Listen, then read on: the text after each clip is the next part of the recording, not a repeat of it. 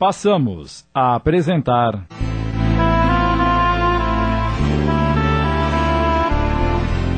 Aprendendo a Amar, uma adaptação de Sidney Carbone.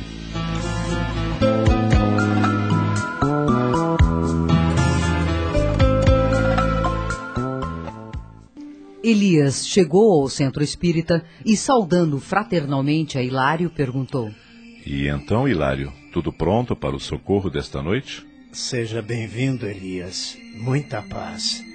Estamos preparados para o socorro preciso. Os companheiros socorristas, após a prece de abertura das tarefas e leitura do Evangelho, vão se dirigir até o lar de nossa irmã Rúbia para trazerem Augusto até aqui. É, esperamos que nossos propósitos de auxílio alcancem o sucesso desejado. Aguardemos em Cristo. E voltando-se para Álvaro, Hilário o envolveu em vibrações fraternas, intuindo o início dos trabalhos. Álvaro, sentindo a presença amorosa do amigo espiritual, captou o pensamento e convidou os ceareiros para a prece de abertura dos trabalhos da noite. Designou para isso Leila, que, assentindo com a cabeça, iniciou a prece da noite. Senhor Jesus, Mestre Divino, abençoa as tarefas da noite. Permite que irmãos ainda presos a sentimentos de vingança ou confusos pelas ligações com a carne possam ser esclarecidos, amparados e assistidos pela tua misericórdia. Ampara, Senhor, o nosso propósito no bem. Auxilia-nos nos sentimentos cristãos de amar os nossos irmãos que se encontram afastados do teu aprisco. Conduze, Senhor, a nossa reunião na tua paz. Nos fortalece hoje e sempre nas tarefas de amor que a doutrina espírita nos ensina. Assim seja.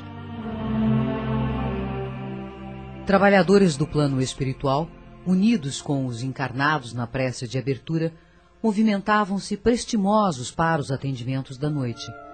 A impressão que se tinha era de estar em um pronto-socorro da terra. Não deixava de ser um posto de atendimento, mas no lado espiritual da vida. Movimento intenso instalou-se no ambiente. Macas eram trazidas com entidades em situações de dor intensa. Espíritos com semblantes dementados eram preparados para ouvir e aprender com as comunicações da noite. Enfermeiros amigos atendiam a dor que recrudescia nos corações em desajuste. Tudo isso acontecia com a mais perfeita organização. Os companheiros que deveriam se comunicar naquela noite já se encontravam assistidos pelos irmãos responsáveis pelo trabalho. A comunicação de alguns serviria para muitos outros que estavam passando pela mesma situação de dor ou de ignorância, desconhecendo até mesmo a sua situação de desencarnado. Após a prece, iniciou-se a leitura de um texto evangélico do livro O Evangelho segundo o Espiritismo, que foi aberto ao acaso. Alguns irmãos necessitados do socorro, ao ouvirem a leitura da noite, se identificavam com a situação exposta, de forma muito precisa.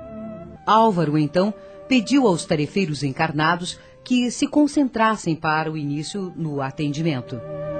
Hilário, acercando-se de Álvaro de forma amorosa, fez com que este se aproximasse de Rúbia e, através da imposição de mãos, foi derramando fluidos sobre o centro de força coronário, alto da cabeça, e pediu-lhe para que se concentrasse no seu lar. Espíritos socorristas se dirigiam para a casa de Rúbia, junto com eles Elias. Chegara o momento de trazer Augusto para a reunião de esclarecimento e socorro. Enquanto isso, Eustáquio, médium psicofônico, era preparado para ser o canal utilizado na comunicação de Augusto. Álvaro inicia outra prece. Os irmãos que davam suporte vibracional oravam com fervor ante aquela hora grave.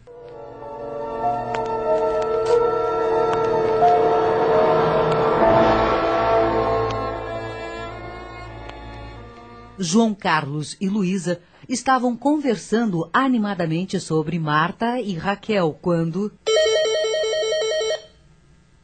Foram interrompidos pela campainha do telefone. João Carlos atendeu. Pronto? Sim, é da casa do Dr. João Carlos. É ele quem fala. Oi, Juca, como vai? O quê?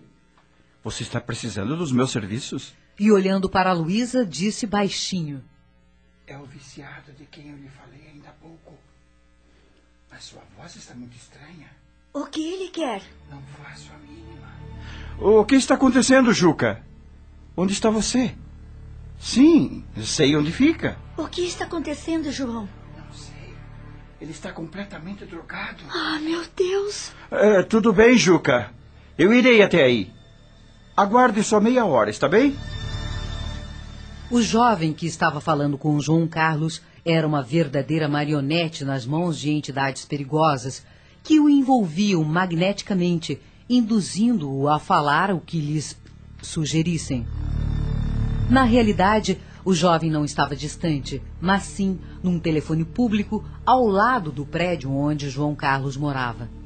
Juntamente com mais dois homens, eles esperariam o advogado sair da portaria para sequestrá-lo e matá-lo, como as entidades desajustadas sugeriam que fizessem. Juca estava servindo só como isca para atrair João aos propósitos da dupla de delinquentes. João ouvia aquele apelo com muito receio e sentia um aperto no coração. Dentro de sua mente, uma voz dizia para não ir e outra lhe incitava para encontrar-se com o jovem. Finalizando a conversa, João respondeu: é, Fique tranquilo, Juca. Já disse que em meia hora estarei aí. Você vai mesmo se encontrar com esse rapaz? Não gosto de falhar com as pessoas que precisam de mim, mas não sei porquê. É a primeira vez que não tenho a menor vontade de atender a um chamado. Então não vá. O dia foi longo, você está cansado. Augusto, que a tudo acompanhava, sorria com a expectativa de ver seus planos realizados e, mais ainda, de fazer Luísa sofrer com aquela morte. Ele só não sabia que a misericórdia de Deus ampara a todos os seus filhos, e nesse caso não seria diferente. Tanto ele como João eram assistidos por espíritos amigos que, sem interferir no livre-arbítrio de cada um, procuravam auxiliar, intuindo e amparando os desditosos do caminho. A equipe socorrista chegou à casa de Rúbia e Elias aproximou-se do irmão Corvelo, espírito responsável pela proteção de nossos irmãos, e perguntou-lhe: E então, Corvelo, como estão as coisas por aqui? Precisamos tomar medidas urgentes, pois o nosso companheiro João está correndo grande perigo. Corvelo explicou-lhe o plano das entidades ignorantes. Preocupado, Elias saiu do prédio e, volitando rapidamente, verificou que, ao lado dos encarnados que esperavam por João Carlos, havia um grupo de desencarnados formando um verdadeiro bando de desajustados em ligação mental escravizante. Retornou ao prédio e, reunindo a equipe, disse a todos: Nosso irmão João Carlos corre o risco de ter sua encarnação abreviada. Vamos nos unir mentalmente para auxiliá-lo. Estamos apresentando Aprendendo a Amar. Voltamos a apresentar Aprendendo a Amar, uma adaptação de Sidney Carbone.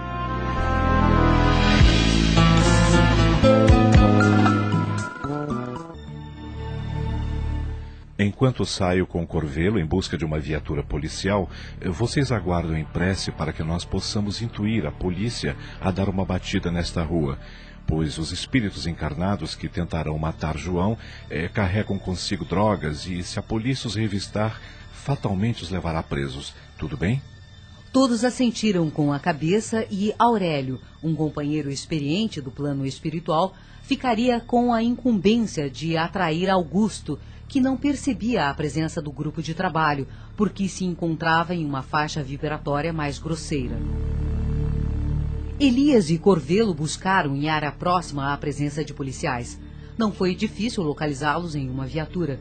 Desta forma, Elias se aproximou do oficial que conduzia a viatura e, transmitindo a ele pensamentos envolventes de forma persistente, falou para ele em seu campo psíquico.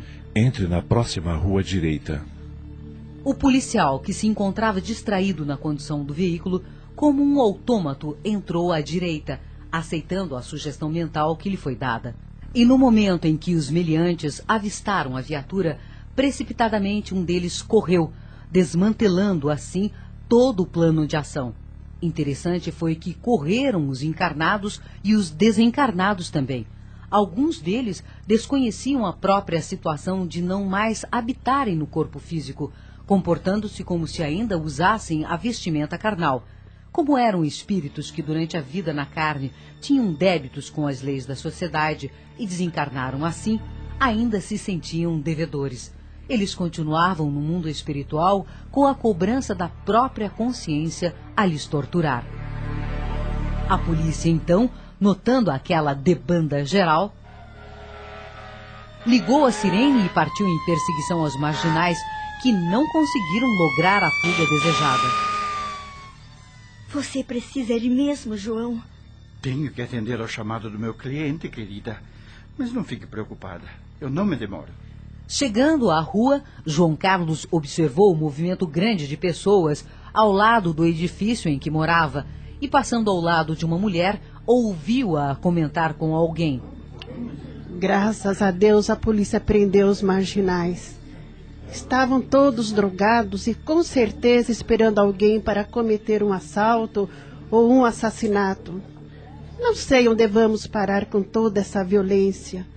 Que o céu nos salve. E João, sem se dar conta de que ele era o motivo daquela agitação, seguiu seu caminho em direção ao ponto mencionado por Juca ao telefone.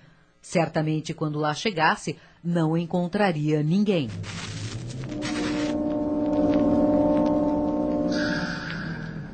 Elias, de volta ao interior da casa de Rúbia, conversava com entidades amigas.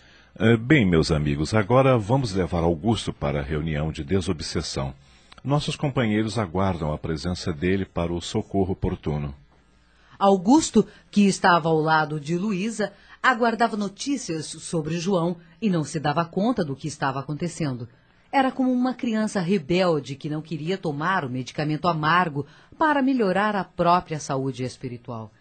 Mas Deus, nosso Pai de amor e misericórdia, não retira da escola planetária o filho repetente nas lições da vida. Pacientemente aguarda o nosso despertar para as verdades espirituais. Quando nossos atos prejudicam a evolução de muitos, somos tratados como crianças teimosas, recebendo contra a vontade o remédio indicado. Augusto. Elias se fez visível para Augusto que revoltado com o fato dele ter levado Abelardo, pôs-se em posição agressiva. O que é que você quer aqui? É, gostaria de conversar mais uma vez com você. Não temos nenhum assunto para conversar. Fora daqui! Não se altere, meu irmão. A revolta é prejudicial à sua situação. Procure se acalmar. Sem perceber, Augusto foi envolvido por fluidos calmantes ministrados pelas entidades do grupo de socorro. Elias, ciente do que estava acontecendo, aproveitava o momento para se aproximar mais de Augusto e, com inflexão de carinho na voz, disse-lhe: Meu irmão, você está cansado dessa perseguição. Dê-nos uma chance de o ajudarmos. Eu estou me sentindo mal. Que recurso você está utilizando para que me sinta assim? Com esta moleza em meu corpo e esta tonteira? É o amor de Deus que lhe assiste nesta hora. Por favor, aceite. E tentando se rebelar, Augusto respondeu: Maldito! Você vai me pagar por isto? Demonstrando muita sonolência, foi abraçado por Elias, que o sustentou. Enfermeiros trouxeram uma maca, o colocaram nela e partiram todos rumo ao centro espírita para o auxílio aguardado. Através da mediunidade de Eustáquio, nosso enfermo seria assistido. Álvaro, percebendo a presença de entidade perturbada ao lado de Eustáquio, caminhou até ele e, impondo as mãos sobre seu centro de força coronariano, iniciou uma prece. Senhor, Pai de amor e bondade, auxilia-nos neste momento para que possamos. À medida que Álvaro orava, Augusto ia envolvendo fluidicamente Eustáquio, que passivamente deixava-se conduzir. Augusto, então, sentiu-se imantado fluidicamente a Eustáquio e, despertando, esbravejou. É esta ajuda que vocês querem me dar? Seja bem-vindo, meu irmão. Como bem-vindo se me sinto preso aqui? Por acaso vocês recebem seus convidados com algemas? Acabamos de apresentar. Aprendendo a Amar. Obra do Espírito Batuíra, psicografada por Adeilson Sales em 10 capítulos. Uma adaptação de Sidney Carbone.